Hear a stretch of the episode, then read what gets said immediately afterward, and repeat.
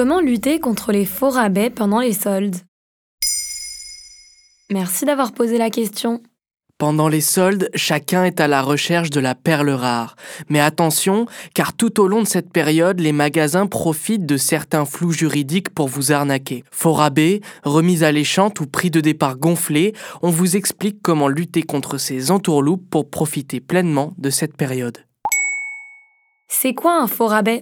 Vous voyez cette chemise magnifique sur laquelle vous lorgnez depuis un mois et que vous vous réservez pour les soldes? Eh bien, certaines enseignes vont faire en sorte que cette chemise ait peu ou prou le même prix que le mois précédent, et ce, malgré les soldes. En effet, elles gonflent les prix de leurs produits juste avant le début des braderies pour continuer à pratiquer la même marge. Mais elles ont le droit de faire ça? Non, c'est illégal et les vendeurs le savent pertinemment. Depuis le 28 mai 2022, de nouvelles règles issues de la directive européenne Omnibus de 2021 visent à lutter contre les fausses promotions qui s'appliquent en France.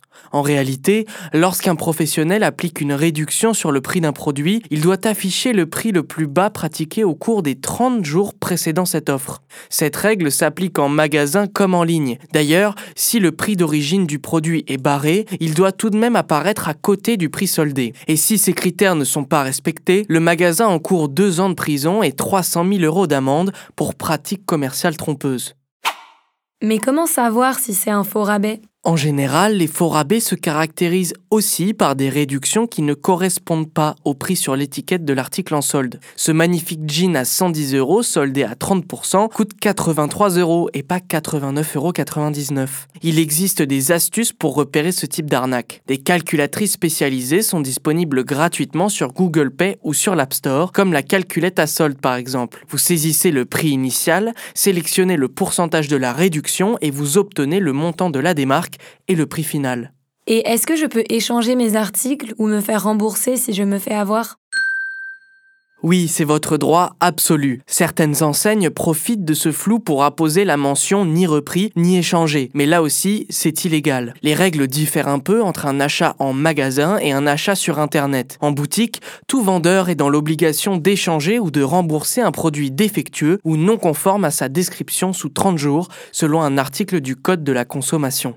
En ligne, les règles sont encore plus strictes. Vous avez 14 jours après la réception de votre commande pour retourner votre article sans avoir à présenter aucune justification.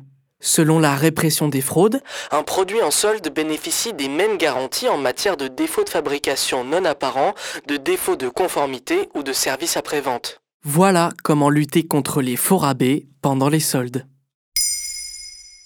Maintenant, vous savez, un épisode écrit et réalisé par Samuel Lambroso. Ce podcast est disponible sur toutes les plateformes audio. Et si cet épisode vous a plu, n'hésitez pas à laisser des commentaires ou des étoiles sur vos applis de podcast préférés.